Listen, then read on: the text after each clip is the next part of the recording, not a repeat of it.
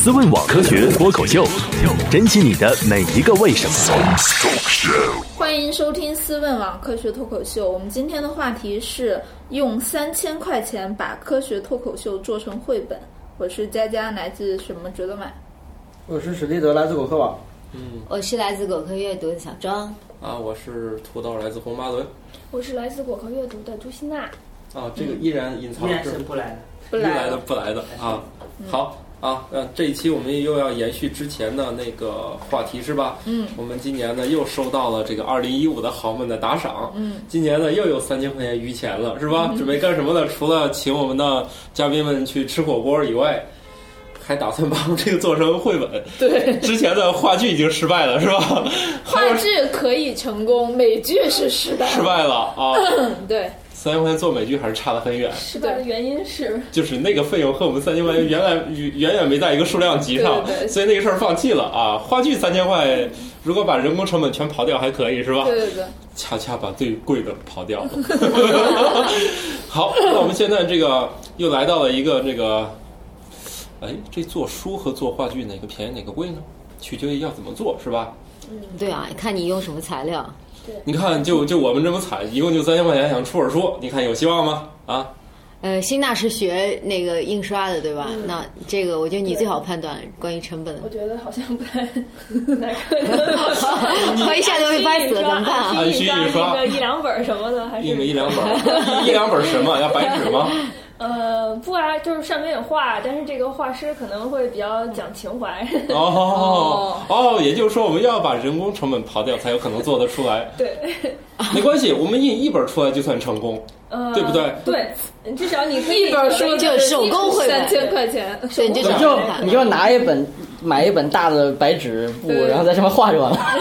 对啊啊，对，那就是能，那能坐下来，那肯定能做，不止一是吧？就是如果说又有情怀的人，嗯然后呢，里面的内容，然后又是相对比较现成的，嗯，然后呢，我们只印一本出来，这个理论上是可行的，是吧？对，是可行。就拿到那个打样那个地方打样打一本不就行了吗？激光打样，对，几十块钱够对了。对，几十块就可以了，剩下我们还有将近三千块可以做整个书策划，是吧？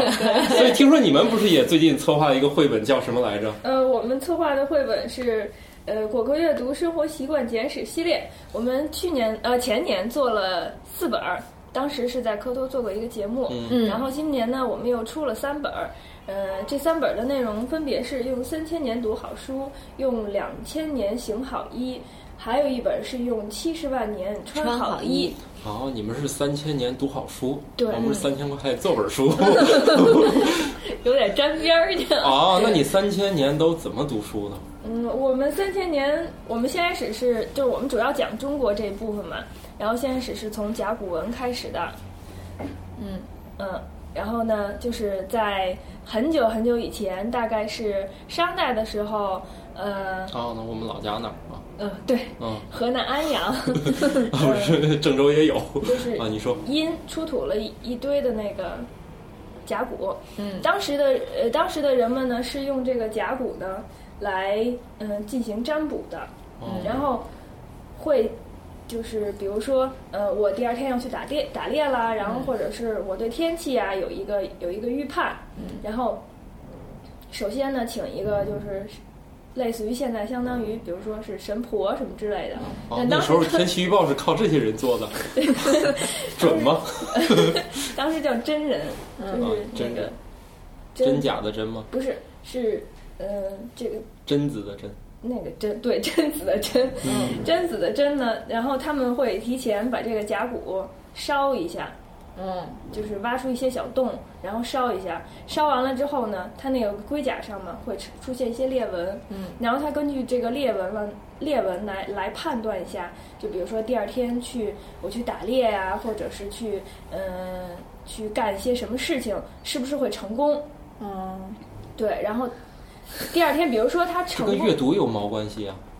对啊，但是它会有会上面有一些文字，哦，嗯、你比如说我就跟你抽签抽的是上签还是我中签的意思是，这？件事儿跟阅读关系不大，就是说我只要有那几块甲骨，我只要随便扔五，我只要记得这符号是干啥就可以了。关系很大，它至少有文字出现了，哦，甲骨文嘛。就是我我是这样，我占卜完了之后，我第二天去打猎，嗯，打猎，然后结果我成功了。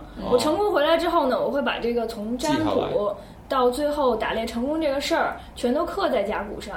哦，啊，它就是是这样一个记录的，哦这就是是最早文字出现，所所以它是肯定跟阅读有关的。我今天先占卜，这个结果我也不知道是怎样。今天出去实践了一番，对回来把这个卦象记下来，对对对然后下回再补出来这个东西，就证明我还可以去干这件事儿。对哦，原来是这样子对的。，其实我们理解的甲骨文，就是比如说我们现在会觉得甲骨文可能是记事的，并不是。嗯，它一开始主要是一种神的旨意。嗯，哦，我们下次来录这个磕头之前，得先拿硬币抛一下。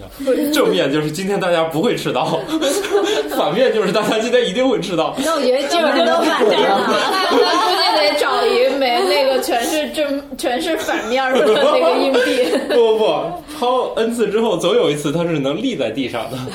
这个当时所有的甲骨加起来的文字可能也就几千个字吧，到今天发现哎，那还是挺多的，啊，几千个。你看，你要常用，的汉字其实也就几千个。这就挺多对，但是。它里边可能只有一千多个字，我不知道现在这个量有没有涨啊？就是它这个我看的资料可能已经比较早了。那甲骨里 WiFi 怎么说？现编一个，因为它只有一千五百多个字是被破解了的，但是这个量我不知道有没有涨，因为我看的时候这个就是这样一个数字。哦，那咱时间还是往往往近代推一推吧。嗯你想想，像我们这种想做，这这可能基本上写出来，大家就已经能明白了，咱就不用从甲骨那一篇儿往这儿翻了，是吧？那那个，你像我们这个就不用先翻一回甲骨文了，嗯啊，要不好多词儿估计也没对应的，是吧？嗯，你像对，你们可以用一种就是字印刷的方式，我觉得也挺牛的。那我们还 那对你，比如你你可以自己找一个木板啊，然后把你要做的东西然后刻出来，然后咔一印，然后再买一堆纸，买一点墨，然后这样反复印就可以了。然后你们这三千块钱真的不只能印一本，能印好多呢。我想起来以前我们读初中的时候，那那会儿就是有的时候就中中途的那种比较小的考试，嗯老师会用。对那种试卷都老师手写的，这然后用算啥？那种啊对对对。印的，对就是都用我跟你说啊，嗯我二零零三，我二零零三年的时候，我在一个学校给那个学生上课的时候，他们期末考试就给我发一张那样的纸。你想，二零零三年了，竟然还有学校在用那样的纸，还必须得要在非常硬的那个，比如玻璃面板或者是对。很平的地方写，否则的话，那个笔划全是断的，印出来以后。对啊，所以这个，我觉得这也是个方法。我们要是还，关键是这样的东西还能不能买来都两说了。呃，就上淘宝你可以，淘淘宝都有的。淘宝现在有那种，比如说那个小朋友玩的木活字，那个饭，就是模板吧。应哦就是上面全是字儿嗯是吗？对，就是你，他给你一些拼的字块嘛，然后嗯让你拼在他那个饭里边，嗯就是一个小木框里，嗯，然后还蛮像以前那种活字印，刷的。就是小孩玩的，现在应该淘宝上还挺多的。所以在人类阅读这个历史进程中，印刷术是一个非常重要的事儿，是吗？对，印刷是很重要。其实，在我们国家就，嗯，我们国家应该是比较早的吧，因为我们国家先开始就是很多人特别喜欢把那个字儿吧刻在石头上，嗯，然后比如石鼓文啊，刻在石头上。有有有什么笑点吗？还有嗯，你没看过《三体》吗？三体最后 最后的结局就是就是想了半天有多少种保存方式，最终还是刻在石头上。完全不记得了。对，结局就是石鼓、石碑，还有磨牙、磨牙这种东西，就是在在在那个在崖壁上写字。哦哦，磨牙。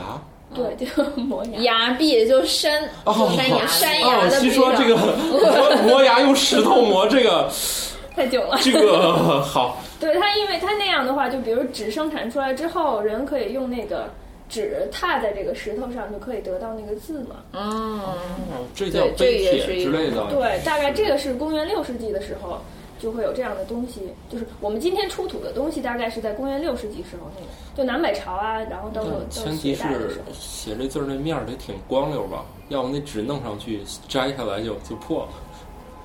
对，但我觉得可能也没有那么困难吧。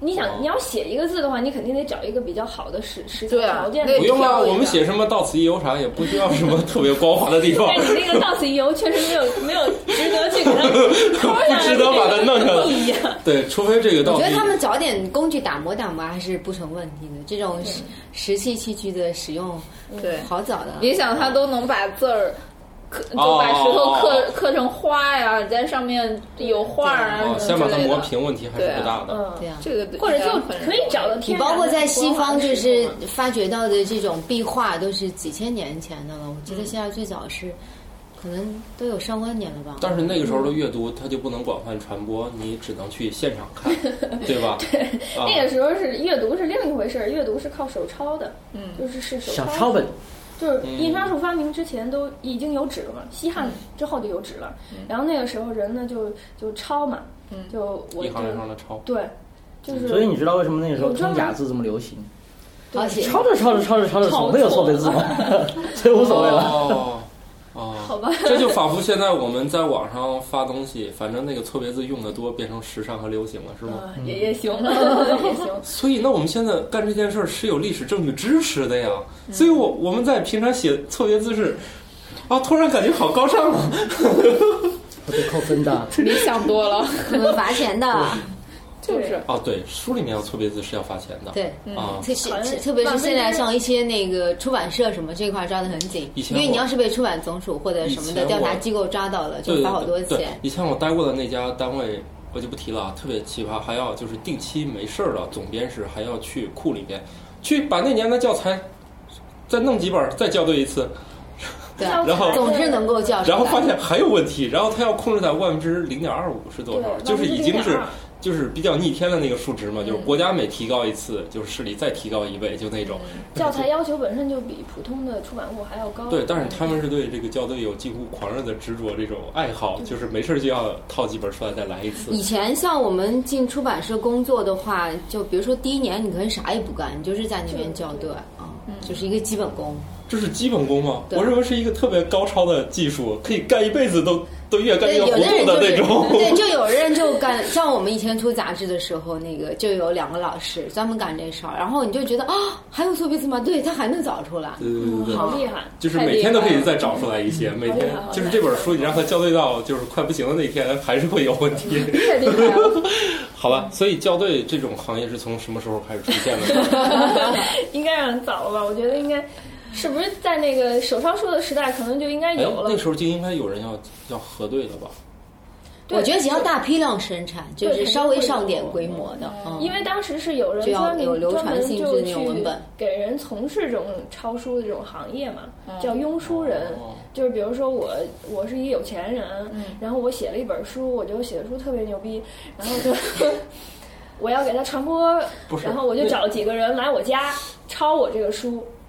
所以那时候出书全是自媒体，嗯，对就是我想写我就可以写一本书并没有人能管我写一本书。对啊，就是我们做这个绘本里，但是我想有钱但是你要是没有钱的话，你就只能当日记自个儿看，知道吗？自己写你也可以抄。对哦，所以一也觉得特别牛逼的，就是就是就可以雇得起人去他家帮他去做人肉印刷，对人肉印刷，人肉印刷对对，然后他可能高兴的时候，是不是也会看看抄的对不对，是吧？这肯定要看嘛，我觉得，不然的话，这个质量怎么控制呢？就是是是，然后夹带私货也可以，有的人就不 对，抄着抄着自己写，是抄着抄着就把自己的观点什么就写进去了，然后就把这个人还给他批注一下。对这儿写的太坑这爹了。有有个很搞笑的事情哦，就是我今天看一本书叫《知识分子》，就是它里面是写了，是一个英国人写的，一个英国老学究，他写了好多，就是咱们以为是那种大文豪啊什么，但是他写这些人那种怪癖啊之类的嘛。然后就说到一个那个，就是咱们很崇拜列夫·托托尔斯泰是吧？嗯嗯。他说列夫·托尔斯泰他那个呃，他有一些小说里面其实是有一些那种，就是后世一直在怀疑，比如说我们有很多这种文献资料就会讲到说，啊，他的老婆是一个不怎么好的人，是一个什么坏脾气的贵族小姐。但其实不是这样，其实托尔斯泰他这个人才更坏，他老婆很可怜，他老婆那时候要放负责帮他抄书，然后他老婆一边抄的时候一边看那些东西，就想天哪，人家会这么想，这是我，然后就很紧张，然后他就加张书签进去，就注明这个不是我，就真的很可怜。这太可怜了，都不敢写在旁边。所以那个时代的文献的可靠性实在是值得商榷。所以你看啊，我们嗯要花三千块钱出本书，首先你要为了保证它传播的准确性，我们还要请一个靠谱的校对，而这一块的钱本身就挺多了。校对好像是按照签字来算吧，签字几毛钱还是几块钱，反正不会太高的。嗯，你看，但是也要从这个费用而，且批量印刷的出错率，就你只要把源头控制好了就行。你这抄书，今天我心情好，我就可能抄的都对，然后明天我心情不太好，对我跟家人吵架了。对，出错率就比较高。所以你看，我我们这个就是啊，要控制这个事儿，嗯，又要花一笔钱，是吧？我们还没到核心的内容 是吧？这个也印是很重要的质量控制嘛。对，印几十块钱，校对可能至少要几百块钱了，是吧？嗯，嗯，好，那个我们就剩两千多了，嗯啊，你再往下说，对啊，就不是刚才咱们提到那个印嘛，嗯提到印，就是你可以有简便的方法吗，就淘宝一个火木活字儿嘛，啊，但是但是那样的话，我们会发现一个大的无底洞，就是人工，对不对？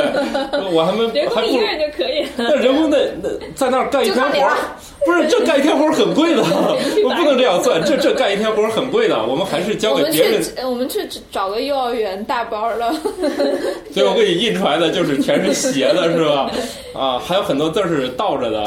啊，所以以前的那个校对符号里面就有那个字儿是倒着的。对，当然现在是不可能存在这个情况了，但是以前校对符号是有前。是有，因为啊以前那个时候有会有用签字印嘛，嗯现在没有这个。对，所以就是从那个就是签字到这个，后来都叫什么雕版了，是不？对，有雕版，就是我刚才不讲到那个磨牙，就是刻石头那个，磨牙，这个是一个印刷术的，应该说是怎么说呢？呃，一个萌芽，然后接着呢，就大家会用这种方法嘛，然后在木头上刻反的字，嗯。嗯，然后呢，一整块一整块的雕版，比如说我有一本书有一百页，那我每一页都配一个雕版，嗯。然后这样去印，嗯。这个过程就会有编辑、有校对、有刻字儿，就各种，就都都已经有了，已流水线经对，已经会是一个比较完整的书四这样一个概念。这个时候成本就高了。哦，哎，那个时候，那但是你这是唐代的时候，雕版印刷应该是在但是。它是那个字儿是凸出来的还是凹进去的？呃凸出来凸出来的雕版是凸出来的，但是磨牙和石鼓纹那个都是哎，你这样一说，我有点糊涂了。那签字那个字儿是正的还是反的？反的，反的所有的印刷的字，所以都是都都是反的。都是洋文所以我见过那盒子里面装好多那个字儿。那你这个时候其实要剪字那个工人，其实他还每次看都是反着的字儿，是吗？对对对对，这是一个巨大的一个功夫，反正挺辛苦的。嗯，就是对这，但是这个这肯定是出现活字之后啦，就是毕生他研究了活字之后，毕生他做的是那个泥活字，嗯，他先是试了一些木活字，但是就是各种高稳定低性比较差高低不平。啊。对，因为那个木头会有一个缩胀的问题嘛，然后他哦试制就失败了，然后他就用泥活字。但是其实后来中国主要用的还是木活字，这个木活字是王真发明的一个农学家，而且他特别哎牛，是写那个 什么？对木头比较了解书。对，他还写过农学的方面的书。哦，好像有就是点印象。就是传播自己的著作遇阻之后，顺便发明了一个他应该是先发明后写书啊，我觉得。对，然啊后他非常以有一个非常伟大的发明，是他发明了一个圆的那个排字的排字机，就是不知道大家有没有去过印刷博物馆，啊，你就当没有吧。那印刷博物馆在哪儿啊？就在大兴，哦，嗯啊，然后它是两个圆盘，然后就这样字一圈一圈一圈排排在那个圆盘上，那个圆盘是能转的，嗯这左手一个圆盘，右手一个圆盘。这样哦这样转着转着，然后就可以把那个字排完了，就节省了很工序吧。哦，嗯，所以说明他还是个工程师。嗯，嗯，古人都是全才。是一个圆的 一个大盘，然后字全都按照这样一圈儿一圈儿排出去，大概其实也没有多少，那。那跟人挑出来再扔进去，效率会高是吧？对它那个字是按照规律来排的嘛，肯定是它有它内在的规律。是跟现在那个联想输入法差不多吗？呃，其实我觉得原理一样。嗯，就然后输入呢这样的话输入如就后面出现是啊什么之类的。这都是它的一个相当于一个字库，它这个圆盘就相当于它的一个字库。然后我要编一本书的时候，我就拿一个木的那个范，就一个小木框，然后我把这个字从这个圆盘里挑出来，因为这个圆盘它有自己的规律，然后同时呢它又能转动，然后左右手都能使，所以呢所以这个效挑这个字儿率就，会效率很高。对，它是这样一个进步那。它一个字是不止一个的那个，那肯定常用字就多啊，嗯，对啊。常用字多啊，不，像我我指的是它有没有像我们售货机那样子，比如一个物品拿了它，砰又出来一个，是这个意思吗？就是它那个，哦就万一那个字用了好多次用好多比如说一板上就有就有六个的，那那肯定肯定会有背的。呃常用字会有好几个留着备用的，要不的话那这些也是就是都排在那里了，就它不是一个那种我我只是像售货机系统没有没有，它是一个圆的，就是一个底盘儿，它应该没有那么高级。没有你说这个太抽象了，建议大家还是去看一下得了。这个这个真的，你你这个的确是想象不出来是什么样子，但是那个印刷博物馆里是有这个东西，是吧？对，嗯哦，所以其实这东西应该是用到近些近二十年才慢慢才淘汰的。其实对，用到近几十年嘛，就是那平板。是的，是的，嗯，这个东西一直都用到，就是至少我们见过不是不是我见过我们小学时候，就是我们这个年龄，这可当然我们这屋坐的年龄跨度有点大啊，但基本上就是，当然那些年其实发展并不是很快，激光照排就这种东西其实都挺晚的了，嗯所以我们小的时候还是能看见那个字儿其实是有对，九十有时候。歪了，对对啊，九十就没有度这种摆平，了。我们小时候还嗯真的是用了，都它是。签字，但是它那个排字机排字的那个肯定跟那个比王真的那个圆盘要先进多了。对对对对对嗯，但是现在反正就是原理是一样，只不过现在就是字儿可能是一个是现在用的都是金属的了，它并不是用那个现在已经不用金属了。啊，我知道 那个，其实呃，我我见过一小筐那个东西，各种字儿，大概有这么长一个，好像是这么没有这么长吧？有一有拃有没有那么长？我觉得有没有那么这么长可能一寸吧。哦，大概有一对。呃，行吧，一两寸的样子，然后这个长，那个上面还有一个小毫儿，对。底下有一个小哦毫儿，可以对对对要让它那个固定。字排的比较齐。对要固定，然后这个，然后不久之后就被另外一个东西代替了，就是那个雕版印刷，就是你会看见整块板上把这些字儿就不再排了，但那个板上直接把这个字儿又刻上去了，相当于又往回倒了。啊，那你说的应该是一种特种印刷。哦，你说从这个并不是到对，就是你想，你把你那个对你这个肯定不方便啊。不不能复用啊，但是我见到这个东西了，就是有有肯定是有肯定是有，但是说的应该是。特种印刷，比如说我们现在烫金就会做一块板子。对哦，就像我们那个是我觉得是是内容，我觉得是内容，因为我见这个是在有，但是它比如说是某些那种特殊的，而且而且需要重复量很该不是大的，不是大规模使用的。对。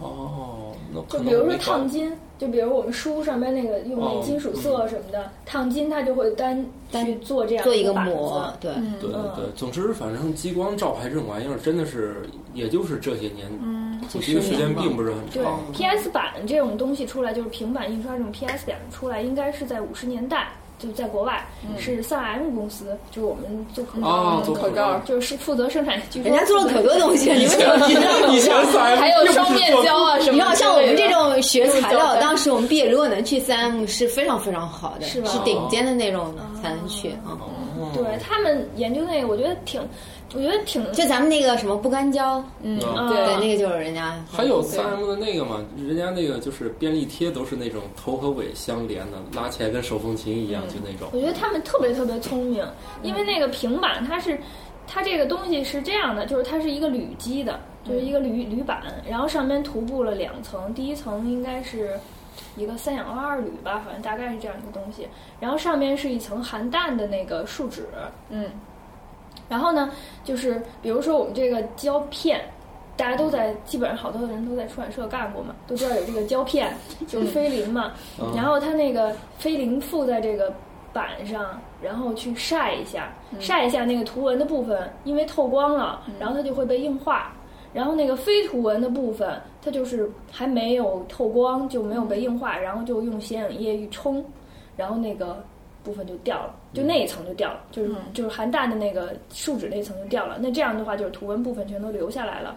然后呢，你上印刷的时候，实际上是这样的，就是它那个图文的部分呢是轻油墨的，嗯，然后三氧化二铝那一层呢，就露出来那一层呢是清水的，然后就相当于它把这个两个就分开了，然后那，就是轻油墨那一层就直接能薄薄的印刷一层，就是这样。嗯，我觉得还挺聪明的，嗯。怎么能想到用这个呢？清水疏水这个，清油哦疏油这个概但念。不过现在就进这个印刷进化的就就非常快，现在已经能做到，相当于给这个印刷机传个 Word 文档，它也能直接印了。对，它是 CTP 嘛。对，现在已经就相当于把打印机都改成打，就是印刷机基本上都可以改成那个打印机了。现在就基本上就不再需要中间这么多工序了，已经可以基本上做到那个，就是包括现在有些出版社已经不再去运送不制版了，对，不再运送胶片了，就是就不用胶片，CTP。对我以前我以前在我们那个工作单位里面就见有人就推一小车的那个，因为那是一家教材单位嘛，就推一小车，好多好多那个片儿，他们就说我们从从今年开始要改造全国的出版那个印刷厂，让他们都给我改成这种，就是那种就是直接给他传电子文件就 OK 了。要不的话，那个每年据说要派大量的人手去全国送那个胶片。对，而且胶片还挺贵的。嗯，我记得在前几年国和阅读做书的时候，我们就对有有用出胶片的。然后比如说对，比如说我我要改个啥 东西，对他，然后编辑有时候就会他拼命跟你说这可以不改吗？可以不改吗？因为对他来说就是成本，一张就是好多钱。嗯。另外，有的时候如果像以前那种，就是大家嗯。而且现在还会有啊，就是说会把那个胶片上面那个字儿给绞掉，然后贴上贴，把那个地儿这个字儿剪掉，然后换一个字儿。所以大家有时候在你的书上，特别是扉页的部分，你会发现这一行字为什么有一个特别不明显的一个小框？啊，那个小框就相当于那个。就是对，就现在对被挖掉，剪了一个字儿换上去，你会发现这个字儿边上明显有一个小框，然后这种字儿就是肯定是当年那个编辑不知道那个。大家可以来自在自己家的书里面发掘。自己家里的书，你一定能发掘到这个东西。很多书都是你会看着看着，哎，这字儿为什么带个小框？这个框还不是那么的规则，不是正方的，它是类似于就是反正歪歪扭扭剪下来，然后再再贴上去的。所以大家其实那个印刷术突飞猛进的变化，也就这二十年。嗯，而且就算是到今天呢，也也很少印刷厂能做到，你给他发电子文件，他直接能开始印，他还是需要有中间的这个胶片啊、制版啊，就还是要有一个胶片的这个过程。现在正在这样一个迭代的，嗯嗯，现在是处于这个就是。迭代的过程，但是由于好的印刷机本身就很贵，所以说不可能说像互联网行业更新这么快，他们也是逐步。它有的印刷厂，哎，我这机器还能用呢，嗯，这机器在用，这都是成本。对对对，除非就是有那种就是巨大的那种单量，说我一次就推进你的这个嗯。这个设备的这个迭代，嗯。嗯啊。或或者把整个这个制造的成本降下来，对对对，就是我为了接你这个活儿，我我不买这个设备确实是干不了了，哎，这时候才会考虑去更新它。嗯。啊，好，那我们这个一口气我们就从甲骨文到了这个现代印刷术，中间中间还漏掉了什么？中间漏掉了什么？其实也没什么，印刷就是雕版到活字，然后对我觉得这个现咱们现在从技术，但是其实另外一面是这个载体嘛，就是纸的一个发展嘛。书里面稍微也有对纸会有一些变化，比如先开始的纸，就是西汉的时候刚开始有那种那种纸的时候质量非常差，嗯，然后嗯接下来到东汉的时候，蔡伦会对这个纸有一个改进嘛，嗯哦，蔡伦。对，已经我终于听到了一个我最一个熟悉的，再不说话已经把你给忘了，快睡着了。不，他一讲的时候我们都睡着，我们一讲的时候他一个人睡。他对这个值有一个改进，然后他用了一些就是渔网啊、壁布，就是渔网，就是捕鱼的网。对，哇，真的用渔网来做。实际它是靠是壁布，壁布就是旧的布啊。其实它就是把那些纤维给就是获取来嘛。哦，实际上这样一个过程。然后呢，后来就比如说到呃魏晋南北朝的时候，那时候人们做书还是手抄嘛。刚才我们提到，然后那个时候会被推的这这个纸进行一个叫做染黄的一个过程，实际上是为了防蛀。哦，我以为是保护视力呢。那不应该蓝绿吗？太搞笑了，防蛀。对，然后纸是这样的，然后后来的纸其实没有太大变化，中国古代一直使的是基本上一个类型纸。然后，但是西方会比较特别了，西方一开始是没有纸的，他们是用羊皮的，就是叫羊皮卷，但实际上不是羊皮，是牛皮。哦，就是那个西方他们没有出现过像中国那种竹简一样的东西，没有，从来没有过。哎，对，其实我们因为他们那个书简是吧？嗯，那他们的书写工具是啥呀？鹅毛笔，笔鹅毛笔啊，蘸蘸对。蘸墨水，哦 蘸墨水、墨水笔。哦，就一步就到皮上了是吧？嗯。他们先开始会有其他的，比如说泥板啊，哦，嗯，但是真是呃，那个埃及有那种草是沙纸，对草沙纸，嗯，对，埃及会有草沙纸，然后而且还在欧洲主要是三千多年，就是就是这个呃手抄了，就是这个这个哦这个羊皮卷。羊皮卷，对，但其实它用的主要是牛牛犊，最好的是牛犊的皮。所以那个皮是特别的薄的那种吗？对，它是要经过不断的刮的，它把里边的油全都刮掉了。哎，这书好好吃的感觉。都没有油了。对你到那个什什么的时候一本圣经饥荒的时代，可以以拿几本书来组着吃。嗯一本圣经可能真的是需要几百头牛，然后才能。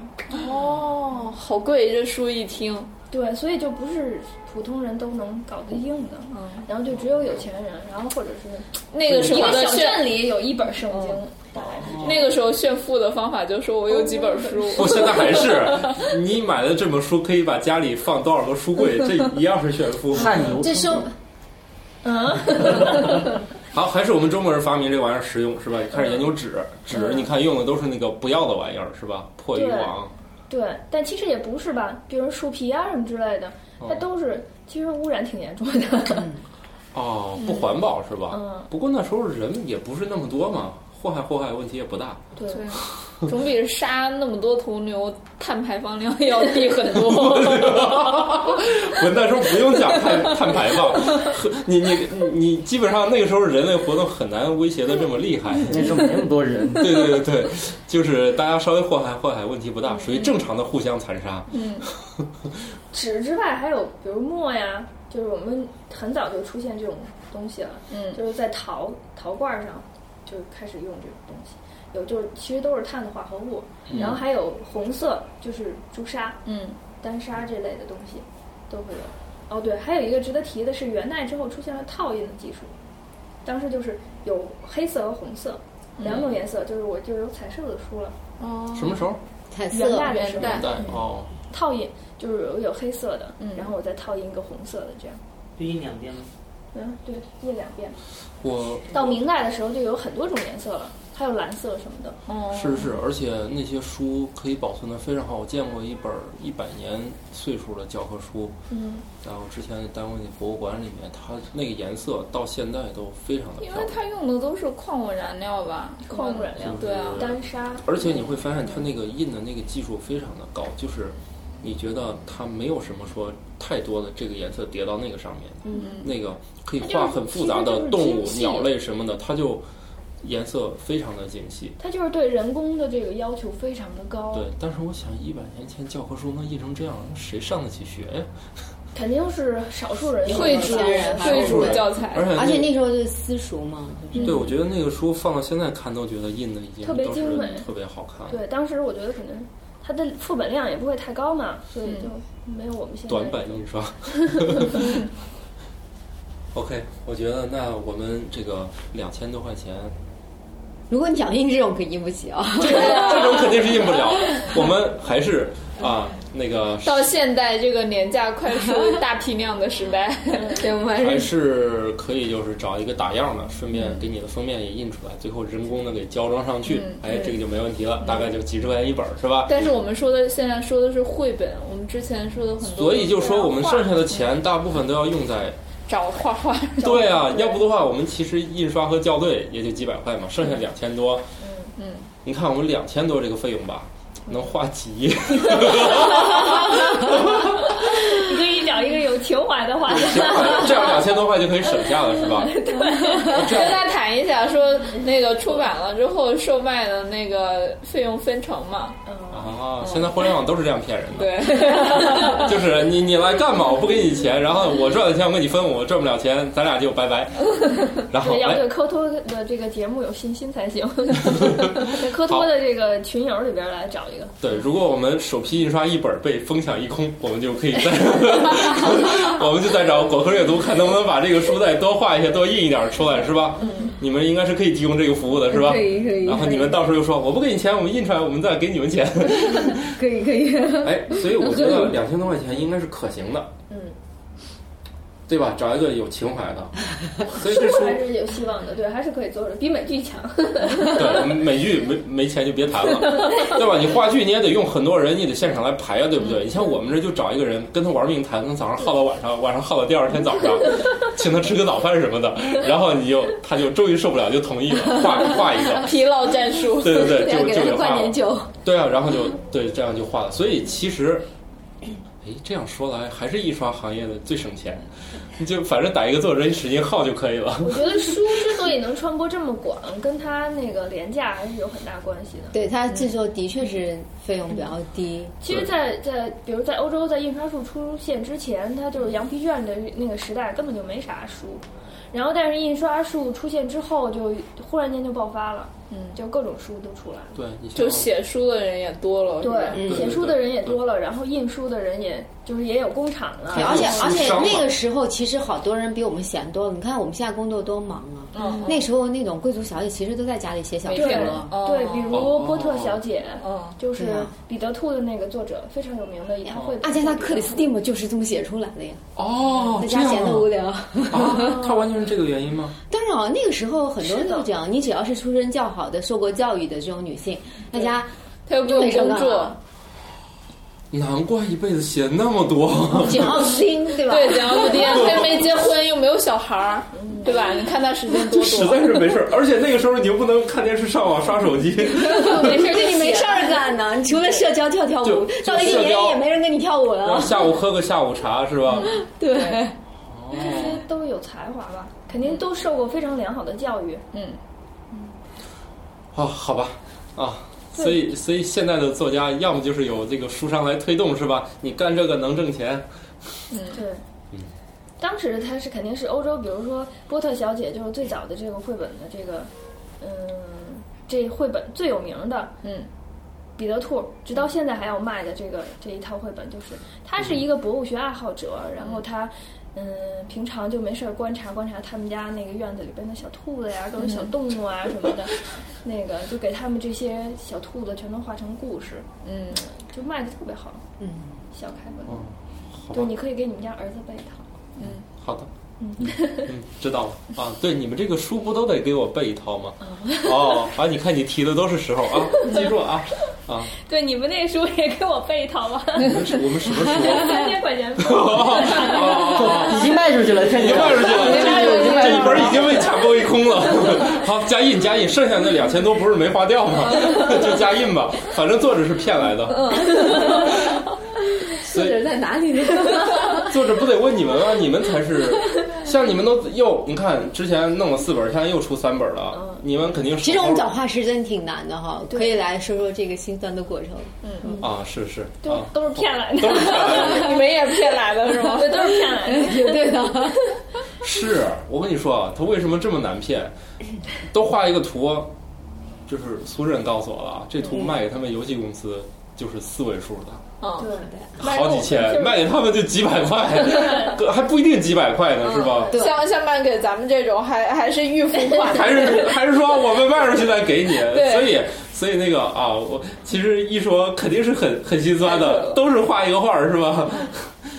是。所以就是其实出版现在很多时候还是要靠情怀的，嗯，啊，你光靠这个收入和就是投入产出比，对，没办法吸引这些人，这些人基本上，这些画师基本上都是真爱，对这些知识啊都有非常浓厚的兴趣，他们想把自己的这种情感抒发出来。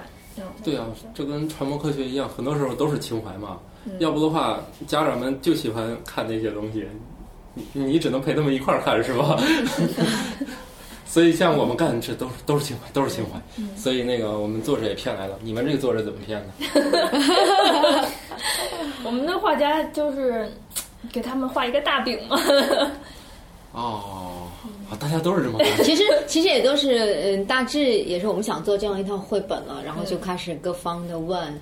对，就是呃，希望就比如他之前有个绘本经验也挺好的，但是我们也不想找那种就是说做韩国的，嗯，就因为我们知道现在市面上，特别国内有一些就是我觉得是挺不好的那种，嗯，就是绘本啊什么的那些，就有的出版社他可能就到什么那种美院里找个学生，而且也非常低廉的价格，嗯，对，然后他们因为价格低嘛，他也不会给你好好画，嗯，然后就画这样一大批出来，那个呃就是画面都真的就审美很糟糕，这样都有，嗯，但是其实，其实那是你的角度，站在读者角度，很多人其实并不能鉴别他们哪个是好的。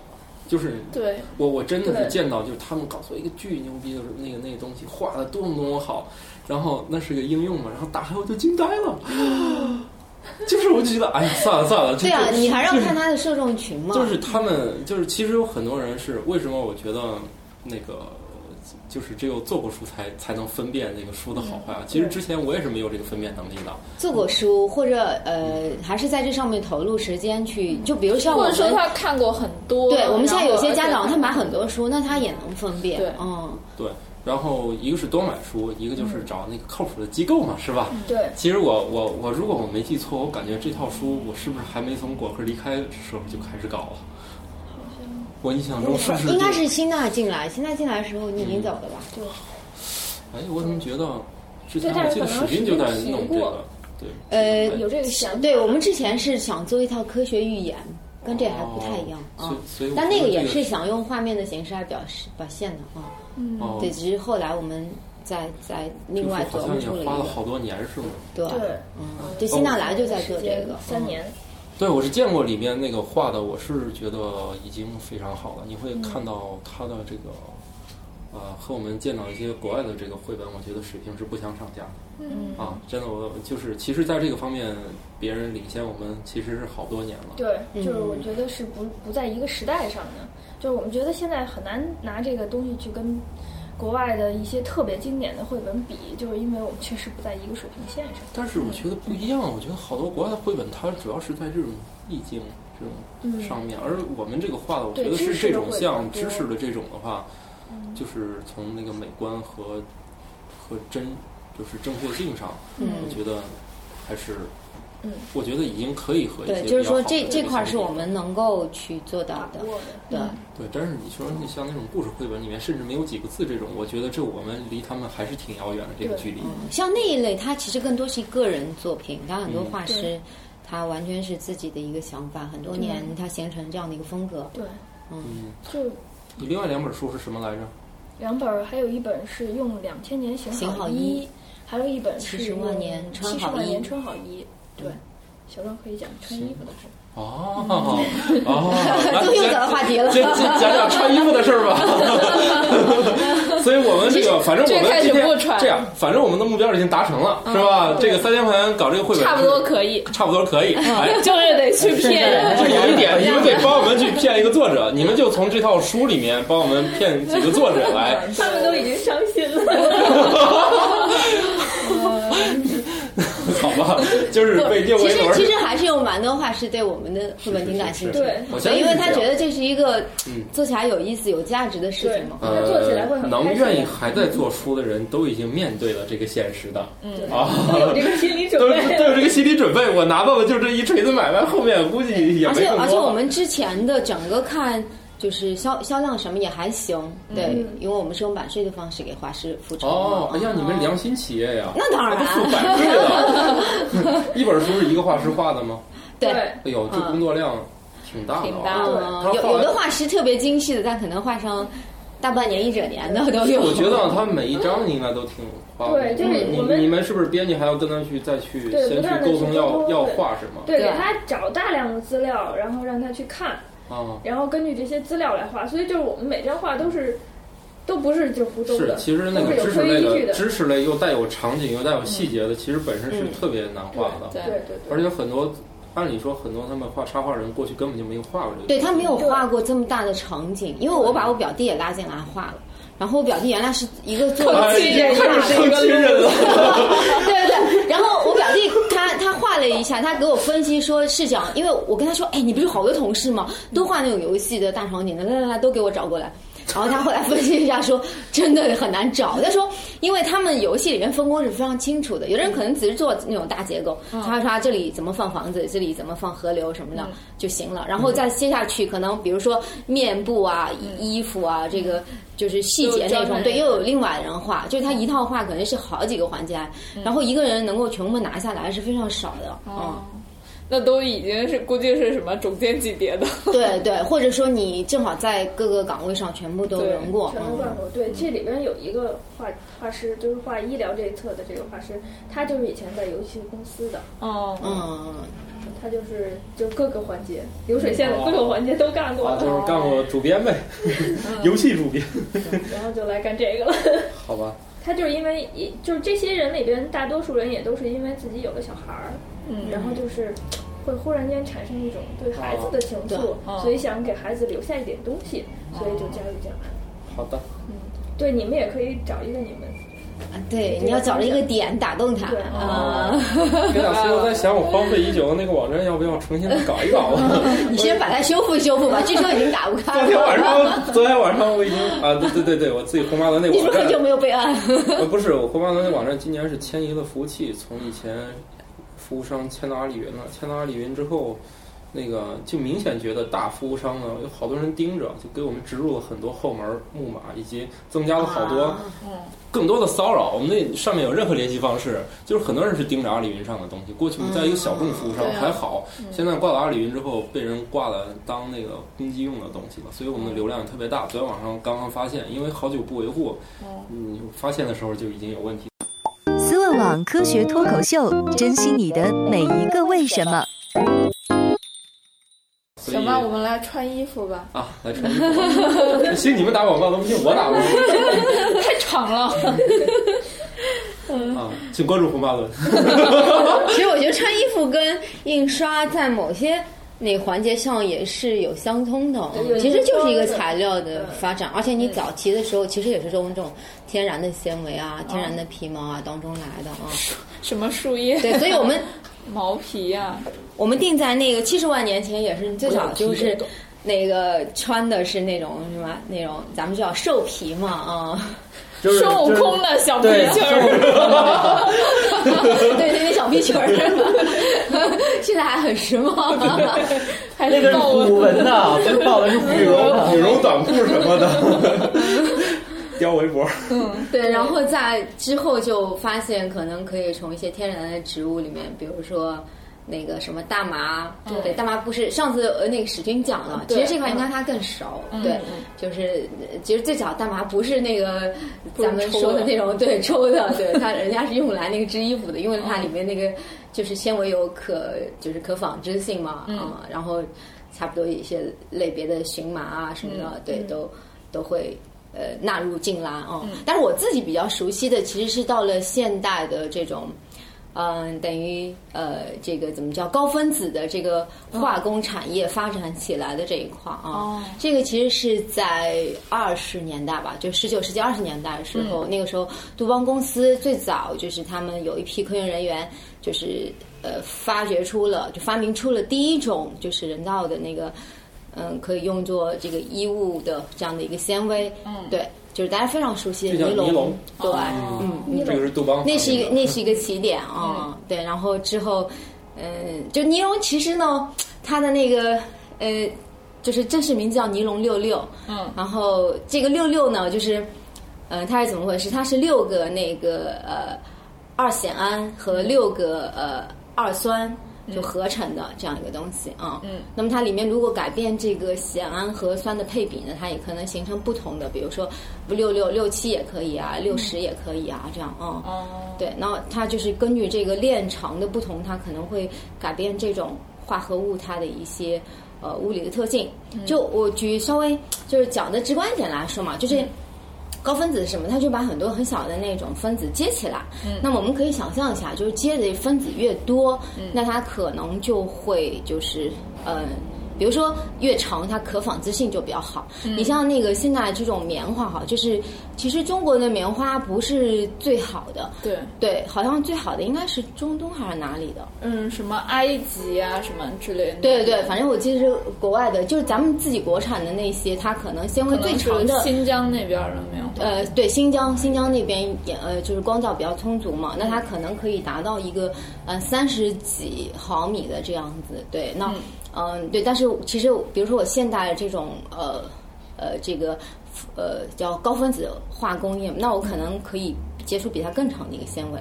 对，因为我很多东西是可控的啊。哦对它就会比天然纤维有有更多的这种优势啊、而且呢，就是比如在这个呃一条长链上，那么我其实可以加入不同的基团，嗯，对，就比如我们后来发发现出了那个就是涤纶，涤纶它会比就是呃尼龙更加就是显得更挺啊、更硬啊这种，那它就是在它那个呃支链或者它的直链上面直接加了那种叫做苯环的结构，嗯，对它这个结构，呃，就你可以理解为它是一个比较硬的一个集团嘛，嗯，它进去就会增加它的一个硬度，哦，对，所以就是通过这样子的一些，呃。叫合成方法吧，它就可能够很大程度的来，就是要到我们想要什么样的纤维就可以。那这种东西的话，就这种化工，就或者说是人工合成的这种材料，在衣服上面一般都是怎么样一个应用？它就其实跟我们天然的纤维一样，就是他把它喷出来是，它应该是喷出来之后对也要变成丝。对，现在就是要讲一个它怎么来仿的那个哈，哦就是嗯呃，我以前做的是那个呃叫做怎么讲呢，是一种聚甲基丙烯酸甲酯溶。OK，好。对对，但是我那个有有民间的名字但我那个呢，它其实不是这种纤维类的，但是我的同一个就是同一个导师下面另外一个实验室，他们就是在做纤维，他做的一种叫 PBO，嗯，对，就是里面是有那个呃，就是什么氨基什么苯基，反正就是一个比较有点，我不知道大家有没有听过开夫拉。就是那个杜邦的一种，呃，强度非常好，据说也哦，那不就是那个防弹衣上那个？对对对对对，在军工啊，在那个航天上面都好像有应用那个。那 PBO 他们当时想的也是说是希望它具有某种可以就是跟开夫拉抗衡的这样，因为它也很坚硬，就是防弹这些。如果就是说它也是像开夫拉那样去编织哈，它也是有这种性能的。它是一种嗯，其实它是一种液晶，嗯，就这些听起来你会觉得很奇怪哈，但的确它们的分子在呃熔融状态吧，或者说。呃，在那个适当的溶液里面，它其实就是一种液晶的那个液晶。我们知道它可能会有一些，呃，就是特别的透光性，比如共轭啊，或者什么这样子啊。对，然后已经听不懂了，您就告诉我们这玩意儿是出来是不是要变成丝丝，对对，所以我现在说这个问题，就是在在于我们当时实验室在做的，就是说怎么把它更好的仿成丝。哦，对，因为它很难仿，就是它是它，比如说它高温下，然后怎么马上喷出去，要均匀又要细，嗯，对，然后用什么样的那个机器，所以他们其实就是呃，它有一定的韧性嘛，它这因为个我这个其实棉花的过程我大概理解，因为我我妈就是纱厂的，所以我进对，但它那个是已经有纤维，就就现成的纤维在现。成纤维，但是它反正一大坨，最后要先变成像是就两个手指头那么粗的那种。特别你会发现有特别长长长长长的那种，对那个越来越细棉花越越用棉花弄了特别长的一根线，其实你那个时候手手一弄它就会断，而且反正就从特别那个我以为长的那种手会断。啊不是它会断，然后那个是这样的，最终就是哎整整整就变成细呃，细线了像棉花它的一些这种性能的指标吧，就我刚刚说的一个纤维的长度也是，然后另外一个还有一个很好玩的叫马克龙值，对，就这是什么？呃，它其实是一种，就是我们希望，比如说我们穿的这种棉织物，它的透气性啊是什么好是好的，对，那它这个值测量基本上就是说一定体积量的这个棉花在那儿，然后压压到那个他们的一个标准，然后再看，比如说气流通过或者什么的，然后它的这个呃就是一个百分比啊或者什么的，就越透气是越好的，哦。嗯，对。但是它其实这个也不是说，主主要是看你在什么情况下用，嗯，哦，就是其实关于这种呃衣物啊，或者说这种纺织物的性能，它是根据不同的环境和不同的这种嗯地理啊、天气的条件对，比如要是。防水的话就，对对对，那就肯定不行，嗯。哦，对但仿还有本书叫什么？还有本书是用两千年行好医，行好医，行好医，就是是说医生是对，哦，就是医生的故事，那两千年前医生的故事和药的故事。那时候就吃点草药什么的。你怎么一下就又扯到？怎么又扯到行医上了？是因为衣衣服已经听不懂了吗？对他已经听不懂了，然后大家有兴趣可以买一本这个书自己看看。对，所以我我还是听听能听明不是在白的嘛咱们那个书里并没有提这些，对，书里还是这些都我们都是进 我们是一个延伸的。进阶的。那你最早的衣服是什么德行呢？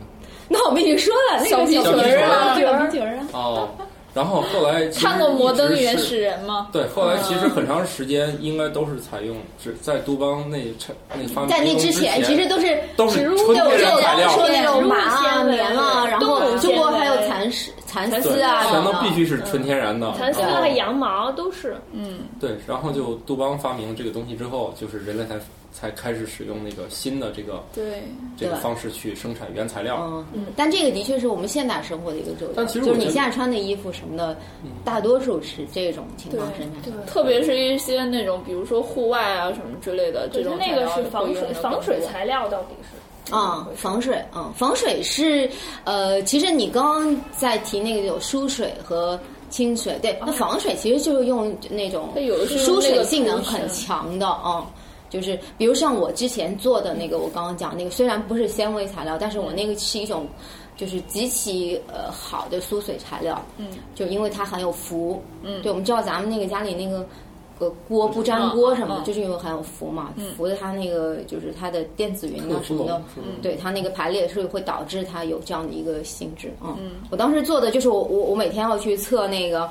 呃，我做这个东西，我把它刷成涂层，然后在在上面滴滴水，然后看那个水多长时间能够浸润，然后以及看那个水跟这个东西，因为你越圆就等于越立得住嘛，就是它那个缩水性能越好嗯。我天天就来干这事儿，各种配方。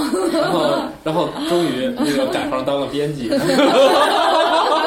我其实了，还是当时一一天到晚要刷那个试管、刷瓶子，哦，那个东西你要拼命洗啊。哦，那防水衣是其实是不影响它的透气性的，是吗？呃，那是高级的会，影响。会影响。会会，所以它有些防水衣，像什么腋下呀、什么后背啊，它它都有拉链儿，那就可以把它个做到既透气又防水，那哇那那肯定是就近些年才能产不能既生的这种。透气又防水？可以啊，现在不就是做到了吗？嗯，那个真的做到了吗？还是只宣传上应该？是用，应该是用涂层和材料一起实现的吧？因为你现在那个登山那些衣服，它不都可以做到既透气又防水吗？但是同时要求没事儿别老洗，没脏了对，它会它会磨损，对它一旦磨损，它那个结构就被破坏。磨损的话就不行了，所以那个就是有一些那种什么 Gore-Tex 的那种衣服，你是可以把它寄回去，然后他们再重新给你上一遍那个涂用层的。对，这么可以可以可以嗯上一遍，也有一些可能是药水就是泡，然后晾干。对总之，它可以再帮你弄一次，但是他们也建议你，你买这种高级的冲锋衣，没事儿就别老洗，能不洗就不洗。而且一个是不能老洗，一个就是你不能。当然，还有一个问题是你如果总不洗，其实透气性能也会有问题，说灰尘啥其实就堵住了。就是所以未来的方向是自清洁的衣服。对呀对呀，我我我的哎那个材料其实一个可应用方向就是自洁性，对，因为它跟那个污物，就是咱们那个平常这些，不管是油啊或者空气当中灰尘，对它不绑定嘛，就是你可能很快的然发现了你是一抹一件衣服就能去有了不粘锅的功能。对，抖音我觉得这个 概念抖现在其实有一些概念产品可以做到这样子啊。我记得之前有一个是，哎，我都忘了是不是写过文章，就它是这样的，你穿完拿去烧一烧，嗯，就干净了。哦，不是说查理大帝的那个，不是，哎，是查理大帝吗？就是盔甲吧，不是桌布，啊是石棉的，然后啊，对对对，石棉就可以啊。但石棉好像对对身体不太好。对对对，石棉。哦哦，那是对身体查理曼达是是它那个就是纤维老散发到空气当中被吸入是吗？对嗯，石棉是吧？应该是对肺不太好吧？对，哦，那应该对是它会吸因为是像反正在欧洲早古人期那个也活不到他的肺被吸坏的。不不，还是还是有你 在那个欧洲，就他们开采石棉的时候，就石棉这个导致这个肺叫肺什么呢，就是尘肺，对，它就是一个很重要的一个职业病呢。对，现在好像也有好多中国有一些人士在奔走为他们那些。嗯，那对，OK，那你那本行医的就买回去看吧。啊，反正今天我们就得出一个结论啊，那里边个槽点也挺多的。啊，是吗？好，反正今天我们目标已经达成了啊。嗯，那要不但是就我们提我们我们要说明一下，其实我们这些书就是说是其实是一个亲子阅读本，就是是应该爸妈跟孩子一起看的哦。对你可能从当中也够也能够重新把你原来的一些知道一点但又不知道的全的那种信息再捋一遍，哎，然半岁的后同时能看吗？半他能听你给他讲啊。他讲其他的他能听他能看他只要能听得懂你说的话，那行，那你先拿一套过来。一套一套一套是多少本？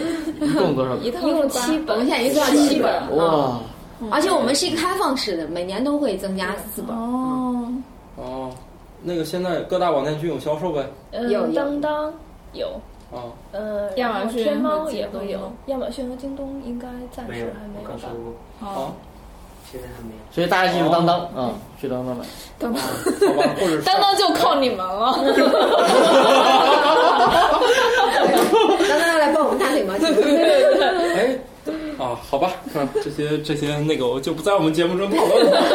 好，那那个大家有兴趣的话，可以买这个回去补一补自己的这个课，应该都挺日常生活的这些，去了解一下。在小孩问你爸爸妈妈，这个我们这个床为什么长这个样啊？哎，给他讲讲历史是吧？嗯嗯，应该有古代的床这些是吧？对，有有我记得，是前四睡本里面就有这个。睡眠有睡眠有七十万年睡好觉，嗯，嗯，好，那就这么着吧。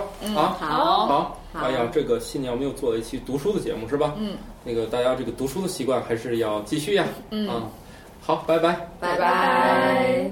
思问网科学脱口秀已在各大主流音频平台上线，每周二上午六点准时更新。可在微博和微信公众号搜索“科学脱口秀”与我们留言互动，也可以加入我们的 QQ 群幺三六六幺零幺八三。在 Podcast 上的评论盖楼每新增五百条，会放出某主播或嘉宾特别节目，期待你们的努力。刚巴爹！如果想确保留言被念到，可打赏任意金额到我们支付宝账号“科学脱口秀全拼 ”at gmail.com。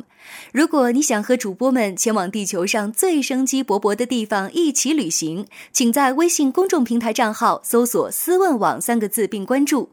我们致力于打造一个科学自然爱好者的乐园，带领更多人用科学的目光感受自然的美妙。思问网，珍惜你的每一个为什么。